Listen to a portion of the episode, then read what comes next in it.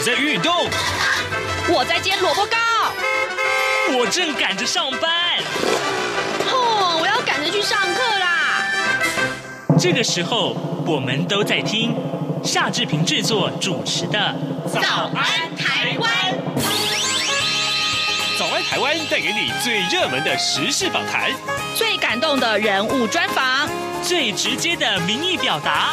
对，让我们一起收听《早安台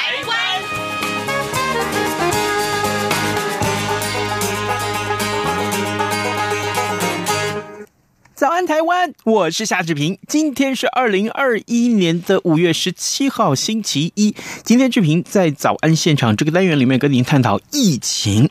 事实上，从上个礼拜五开始，大家都已经非常担心，但没想到呢，整个周末，礼拜六、礼拜天这两天，台湾的疫情可以说是大爆发。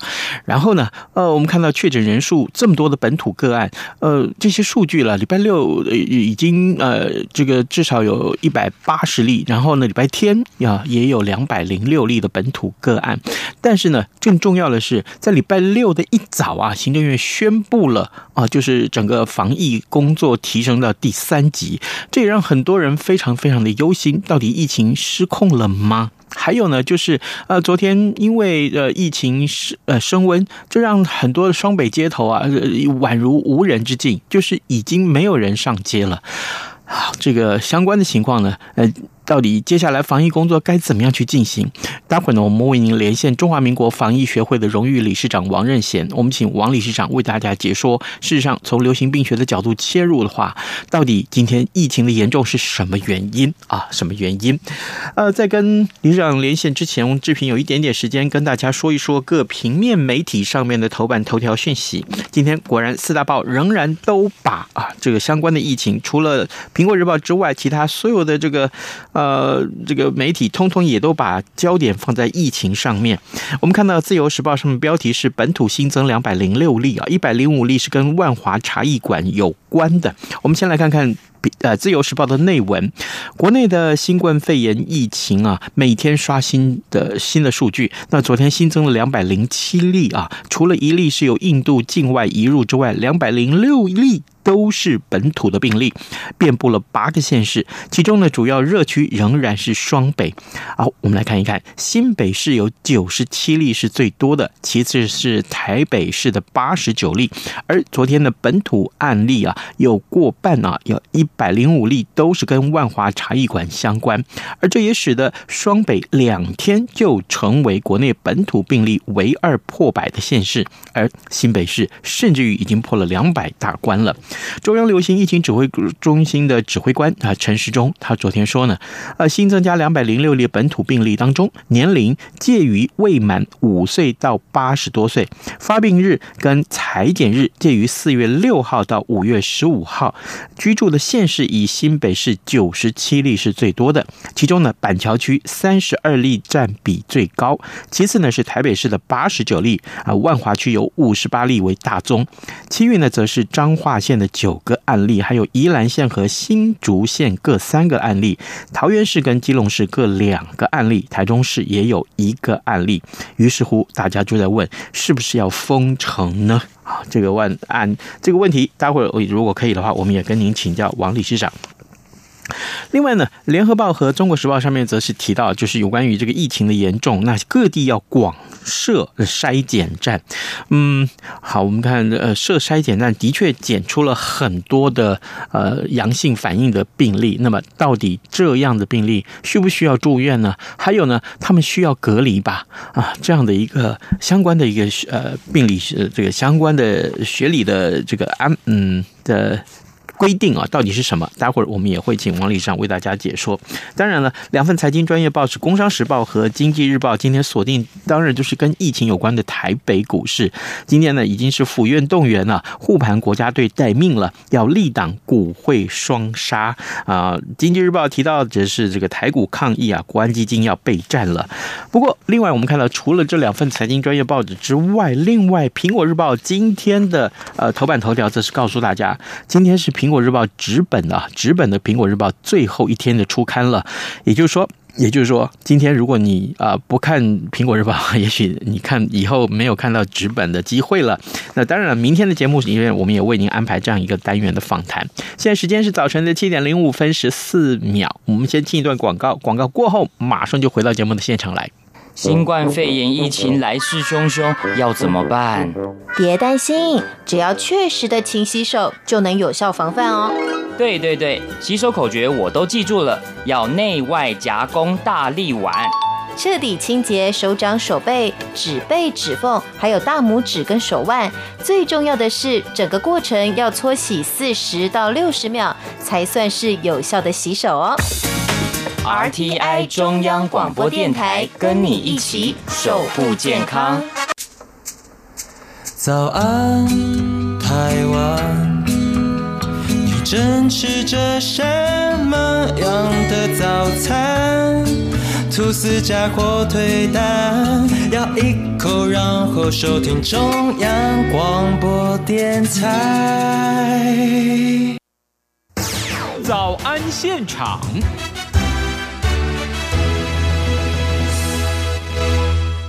这里是中央广播电台台湾之音，您所收听的节目是《早安台湾》，我是夏志平。此刻时间是七点零六分二十九秒啊！今天早上我们来为您探讨疫情。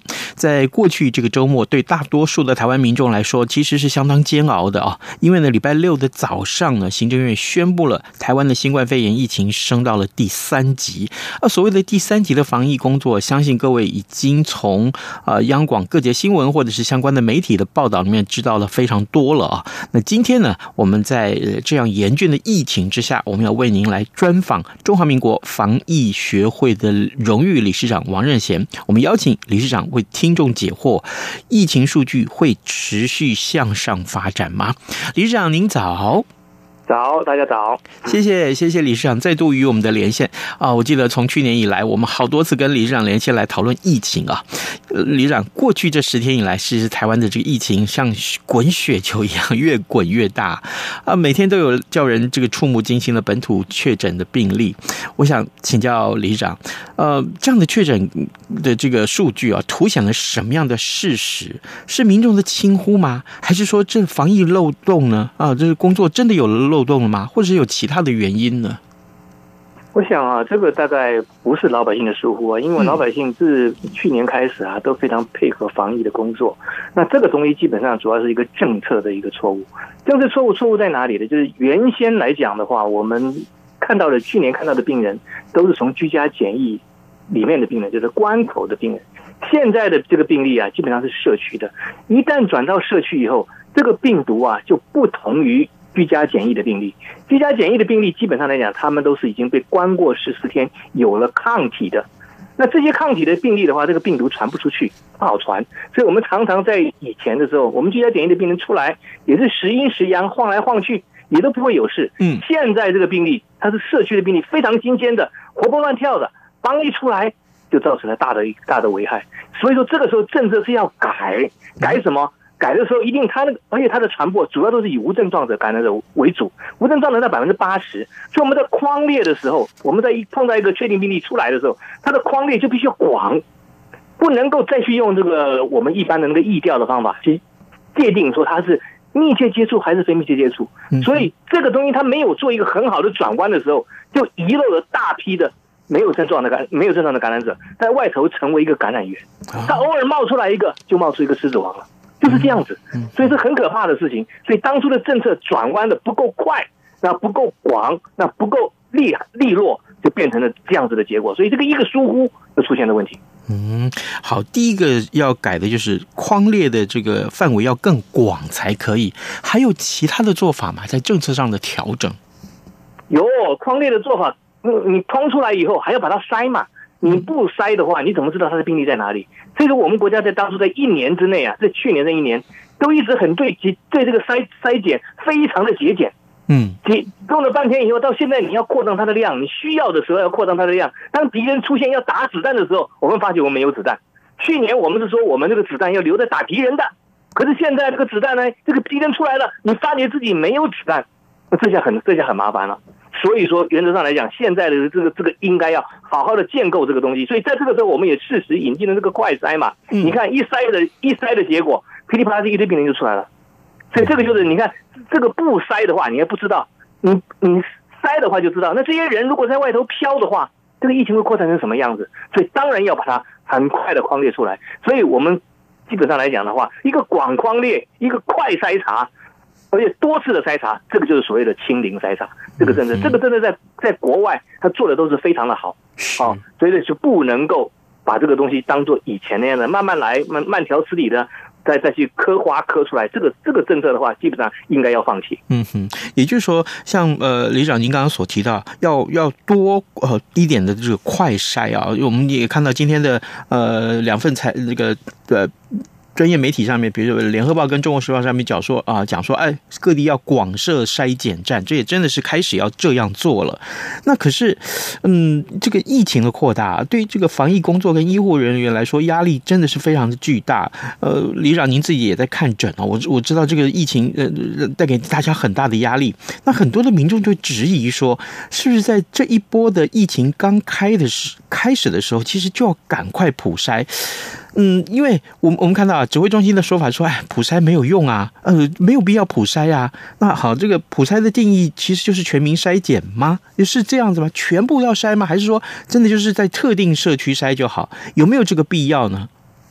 普筛啊，基本上来讲。嗯我个人也是反对的，因为普筛整个大的普筛的话，就等于是把这个子弹对空鸣枪的意思了。嗯，那个对空鸣枪是没有意义的嘛，对不对？你真的是真的是像我们那个陈总指挥官讲的一样，真的就是把子弹浪费在空气中，这个是没有意义的事情。但是当我们碰到了有敌人的时候，你就不能放弃子弹了，就不能不开枪啊，对不对？现在我们就是碰到了敌人了，敌人是什么时候？敌人在哪里呢？敌人就在于接触者。我们知道，我们一个确定病例以后。他的会传出去的地方，就是在跟他接触的人。这个接触的人的话，你要做很广泛的筛查，因为他不包括只有密切接触者，只有跟他的接触一段时间以后才会有的。那个不是他偶尔一个随意的一个接触，很可能就会有。所以他的框列必须要广，非常非常广，就是他放眼所及，等于放马过去，一看到看到的人几乎都要框起来。比如说打个比方讲，阿公店如果出了问题，嗯，那整个整个。万华就要就要框起来啊！框起来以后，这些人框起来干嘛？不是把框他管起来啊，不是用管的。这个时候马上要把这些人召集起来，用筛的。这个所以说，这个时候我们国家需要一个动员的能力。我们国家的筛查能量够不够？够。但是问题就是没有动员能力，你没有办法把各地的东西集中在需要的地方。所以这个东西的话，就要现在就要积极的建立，把一个在一个疫区的时候赶紧进去。进行整个区域的普筛是，呃，也就是说，这个普筛的这个范围不但呃框列要广，而且要要要赶快普筛啊。可是问题呃来了，在这这是一个呃流行病学的一个与与这个呃定义的问题。过去这几天连新闻都提到很多筛检出来的个案啊，它是呈阳性的。老师啊，我想请教您，像这样的个案还有传染力吗？那很多人就要说，哎，不行啊。这个筛选还是阳性，赶快住院呐、啊？需要这样吗？这个筛检出来阳性，嗯，阳性就是阳性，嗯，知道吧？那阳性的话，它到底有没有传染力？那要看是去年的病例还是今年的病例。哦，我们知道去年的病例，我们台湾去年都是关口守得很好嘛，嗯，那进来的时候，我们的秘诀就是把人都先关了个十四天，就是居家检疫。居家检疫十四天以后，那这些病毒。都已经上面我们人就产生了抗体，这个抗体就个压着这个病毒，那这个病毒不能不能够完全清掉，嗯，所以它抗体还会，这病例还会出现阴阴阳阳的，这是在我们感染的后期出现的病例。那这个阳性的病例基本上来讲，它是没有什么传染力的。所以你看，我们这国家在以前在去年的时候，也是常常在这些病人也有时候也管的不并不是挺好的，嗯，有些病人他就出去晃一晃了，也没有产生问题。可是我们现在碰到的病例是前端的，我们知道，在一个病人的感染的前期的时候，他会有一段时间是没有症状，那叫做潜伏期。那在新冠来讲，我们认定他的潜伏期的后期是有传染力的，所以这个非常可怕。这个时候他因为没有症状，所以没有产生抗体，没有产生抗体，他的病毒还在，那这个病毒就具有非常高的传染力。所以说，你说要现在这个这个所谓的。判定阳性的病例，到底他没有症状要不要住院？嗯，我告诉你，如果在去年的话是不要住院，嗯，现在肯定要住院。那这也就是造成我们这个医疗崩盘的一个非常重要的原因。你这些病人一筛出来又这么多，你以后说你你你收了住院以后，医院不被你筛爆吗？真正需要的重症怎么办？所以这个在卫生单位来讲是一个两难的问题。这个这一部分当然是必须住住院，可是一住院就会把它筛筛爆。对，所以这个必须要做个抉择才对。台湾的当然，台湾的人口没有这么多了哈，不像国外，不像印度，不像美国，这动辄上亿的人口，台湾至少也有两千三百万，而且是在这些个呃这呃这个大城市里面人口是更多。那问题是医疗资源够用吗？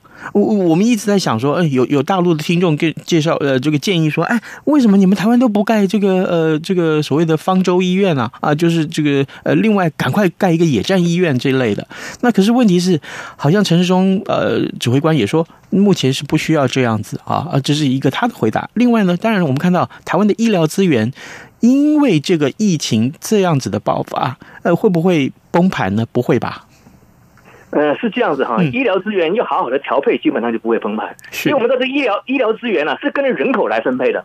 嗯，这有没有问题，是是人口是应根据人口来配置的。所以原则上来讲，各个国家的医疗资源，不管它人人口的多，人口的少，基本上医疗资源都不会有问，都不会有太大问题。嗯、那在一个疫情出来的时候，其实整个的人整个的病人数是增加的，所以。医疗的量服务量能必须要增加，嗯，你才能够应付嘛，对不对？是这个不是从调动来去做点调度就能够调度得出来的，不可能。可是，在台湾，它就不可能在新盖医院嘛。台湾的法规上面也不容许你那么快就盖出一个医院出来，所以我们没有办法像火神山、雷神山或者是方舱医院这样子处置。他们这样的处置就是为了增加它的医疗量能。所以，台湾要走的时候，必须走节流的路。嗯哼，他不能够走这个这个这个开源的路。那怎么怎么节流方法？节流有两个方面可以做。第一个方面就做，第一个方面做法就是说，我们一定要对我们这个节流，不是说不收病人啊。嗯，我们基本上对于非新冠的病人，我们希望用一个居家，就是居家治疗这个方式来去让这个病人能够在家里治疗。他还是要治疗，但是我们要辅导他这样这样。我们知道我们在在这个医院里面。真正要能够住，真正需要住院的人大概只有百分之七十。嗯，那百分之三十有些人就是在医院逛逛的，所以那些人我们可以用一个所谓的出院准备小组来去给他做辅导，让他说：“哎，你就是差一两天的静脉注射嘛，嗯，哎，回家我们的护理人员到你家去做好做做好不好？那这样子慢慢慢慢就把这个腾可以腾出大概百分之三十的床出来。是，好，所以这个对于非新冠病人，我们可以用这样子来把它支开来到他的。到他的这个这个医疗院所，到到这个家里去做。嗯，那另外就是对于新冠的病人，新冠病人他冒出来很多啊。那我们在现行的法规里面，轻重症反正一律都先你隔离，隔离到完全没有传染力，我们才能让你出去。那这下糟糕了，这个病人这么多，你怎么你你怎么进去？你我们的专责医院，我我们的专责病房只有三千床哎。嗯，那个三千床的话，只要收了我们的两百一十四个，只要两百一十四个重症的病人的话，因为他。这个隔离病房设计是为了收重收重症的，嗯，那你这个两百一十四个病人你收进去以后，他因为每个病人要住十四天，这一住的话，这个就三间床就满掉了，嗯，那那如果这样子推算起来，我们这个每天通报一千两百个病例的时候，就会有两百一十四个重症出来了，嗯，那这样这个这个就会爆了。可是这个先决条件是我们整个整个的专责病房里头是不能够收任何的轻症的哦，嗯。那轻症现在法规里面是要收的，怎么办？我们现在政府单位的规划是把它弄到了地方，就是那个专责，这这个这个这个就是专门的受众场所，这个这个这个这个专门的这个那个那个集中检疫所的意思啦。嗯，送到集中检疫所去的话，那糟糕了。为什么集中检疫所它不是医院呢？我们这个是病人呢，病人到医疗到集中检疫所去，这个是违反医疗法的。所以说，我们在现阶段，如果你要收到集中检疫所的话，你必须要赶紧把这个集中检疫所规划成医疗级别。嗯哼，要不然的话，你没办法收容这个东西。所以这个是在我们这个专责病房里面节流该做的事情。所以要把集中检疫所升级，是这个意思。升级成这个这个这个这个医疗级别的，然后用卫生单位去认可它就可以了。那这样的话，你就不会被告。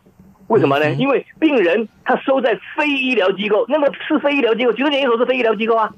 你给他收进去的话，你就你就麻烦了，懂不懂？嗯 这个这个这个是病人会告政府的，所以这个是不可以的。所以说现在的当当务之急，赶紧要做这个动作，然后你这个政策才能配合的。那这个可以很快的做啊，你嗯医疗配备里面再加进去就好了嘛。那个加也叫它，因为是轻症的嘛，所以也不需要很重的医疗配备，所以这个要赶快做，然后。请这个地方卫生单位给他做个审核的工作，这样就通过了。嗯哼，各位听众，今天早上志平为您连线访问中华民国防疫学会的荣誉理事长王任贤，我们请理事长为大家呢从这几天最严重的这些疫情来出发啊，我们来看一看到底目前的防疫工作呃出现了哪些漏洞呢？呃。呃，需不需要做怎样的调整呢？而更重要的是，我们也听到了理事长给我们的建议啊，相当多是因为这个医疗体系的一个改变。理事长，所以接下来我想请教您，那呃，过去这上上个礼拜四吧，疫情还爆发了这个医院之内的感染呢，所以可不可以这样子说？那这个医院里面爆发疫情是不是更棘手啊？哦、呃，医院里面爆发疫情其实不会更棘手，因为医院里面的人都有都有实名制登记，所以也比较好框列。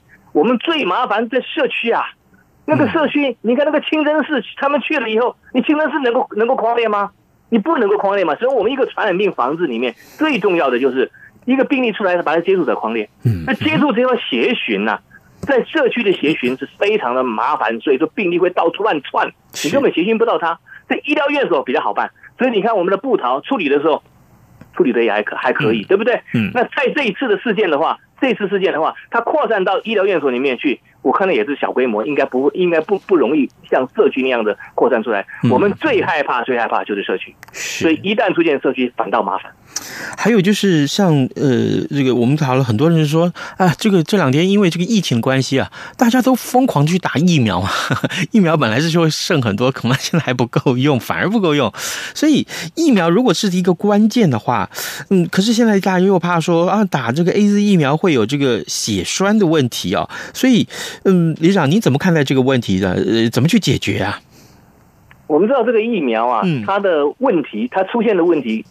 出现到我们不呃不要去打这个疫苗的时候，这个必须要有一个条件，它出现是个免疫问题。嗯，因为疫苗本来就是引起你免疫反应嘛。嗯，那免疫反应不要引起免疫伤害嘛，对不对？嗯，那这个免疫反应如果又变成通案的时候，我们这个疫苗才要不打，才要把它停掉。嗯，是这样子，所以这个原理先搞清楚。嗯，那我们现在看一下血栓呢？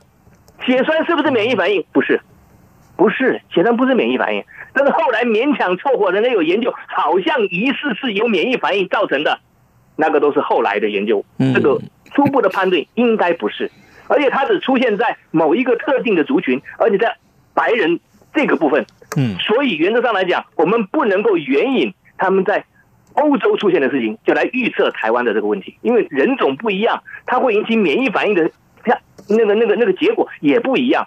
更何况在欧洲，它也没有停掉这个疫苗啊。嗯，所以说我们不能够只看那个病例就来判定这整个整个事件，必须要确确实实的认定疫苗这个是疫苗引起的免疫反应，而且这个通案的时候，我们这个疫苗才要去打，否则的话，基本上来讲，我们还是接受这个。像我本身我就打了这个疫苗，嗯，我觉得很好的，没有问题啊。所以您对不对，仍然愿建议，如果可以的话，还是去打疫苗就对了。没有错，一定要去打的。这个因为我们国家可能不见得会后续的疫苗会接的那么快。所以说应该要有赶快打。是，嗯哼，好，最后呃，我们还有一点点时间，李长，我想最后请教您这个问题。那这个疫情是这么的严重了啊？那呃，这个呃，有一些 这个呃媒体人会去拿国外的统计数据来看台湾的统计数据，我不知道这样的方法正不正确，因为他引用的数据是说啊，比如说像去年啊，美国一开始啊几百几百，甚至于到第三天、第四天就变成几千了啊，这个数据可能如果真的发生在台湾，恐怕真的是很恐怖。第，这是第一个我要请我请教你的问题。第二个就是，那下一步的防疫工作的重点应该是在什么地方？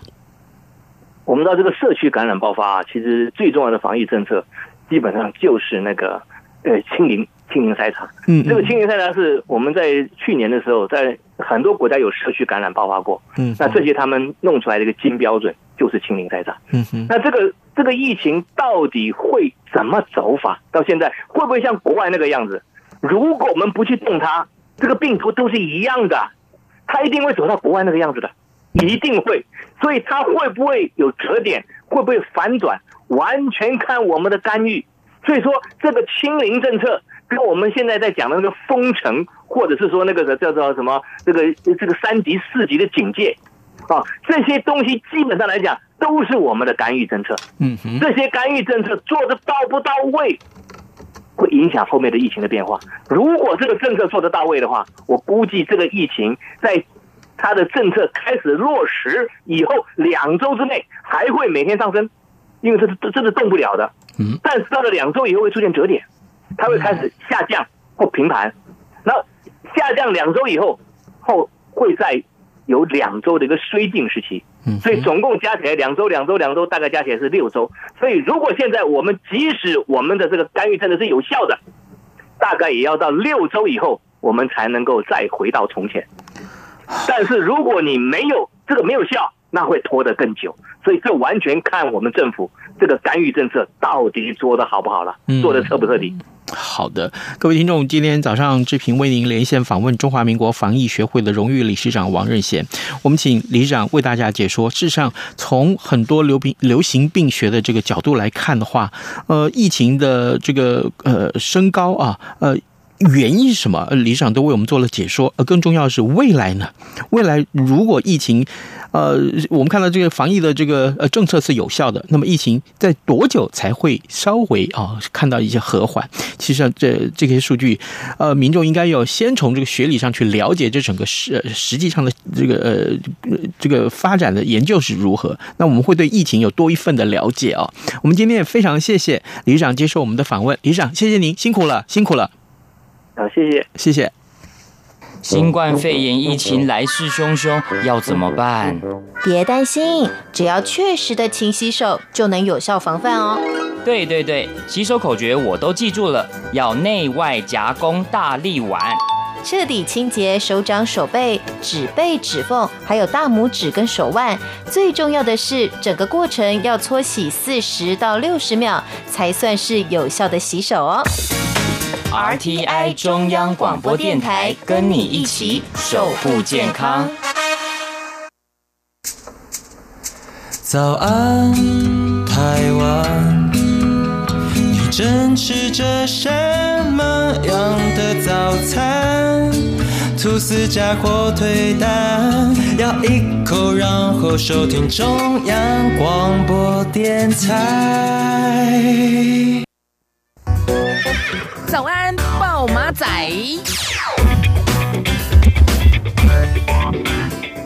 好的，我们还有一点点时间，赶快来看一看啊，其他跟疫情相关的一些话题。呃，台北市、新北市还有宜兰啊，今天开始啊，做国三跟高三的学生啊，必须在家自主学习啊。这也是昨天的疫情向上这个呃发展之后呢，呃呃，这个双北市啊，还有宜兰呢，他们做的一个新的一个决定。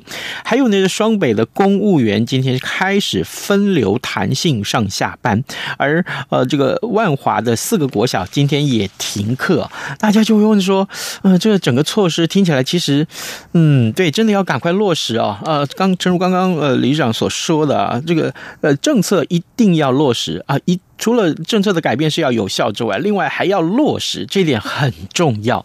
而提到了目前是三级，各位你应该很了解什么是三级，对不对？呃，看到很多的梗图啊，或或者说是这个相关的报道，各位，呃，这个这两天就真的是不要再出门，这应该不是这两天，这两个礼拜了啊。呃，像很多休闲娱乐场所，像歌厅啦、舞厅啦、夜总会啦、俱乐部、酒家、酒吧啊，这个酒店啊、酒廊啊、MTV、KTV 啊、美美容院啊，指压按摩场所啊，甚至于像三温暖啦啊，这美容瘦身场所、保龄球馆、撞球馆，呃，健身中心哈、包括这个国民运动中心，还有各种健身房啊，这千万都记住啊！这还有更可怕的这游艺场所、电子游戏场啊、资讯休息场所、麻将休闲馆，这些通通注意，这些是公共场所，你千万不要再涉足了啊！千万不要再涉足了。有些呢，甚至于我们看到新闻是说，他还偷偷偷的开放。啊，没有落实实名制，所以这个很可怕，对不对？好，呃，祝福大家在这个严重的疫情之下，其实不要慌了心啊，不要慌了心，还是要努力做好防疫的相关的规定。今天节目时间到了，明天我们为您探讨《苹果日报》，OK，拜拜。加上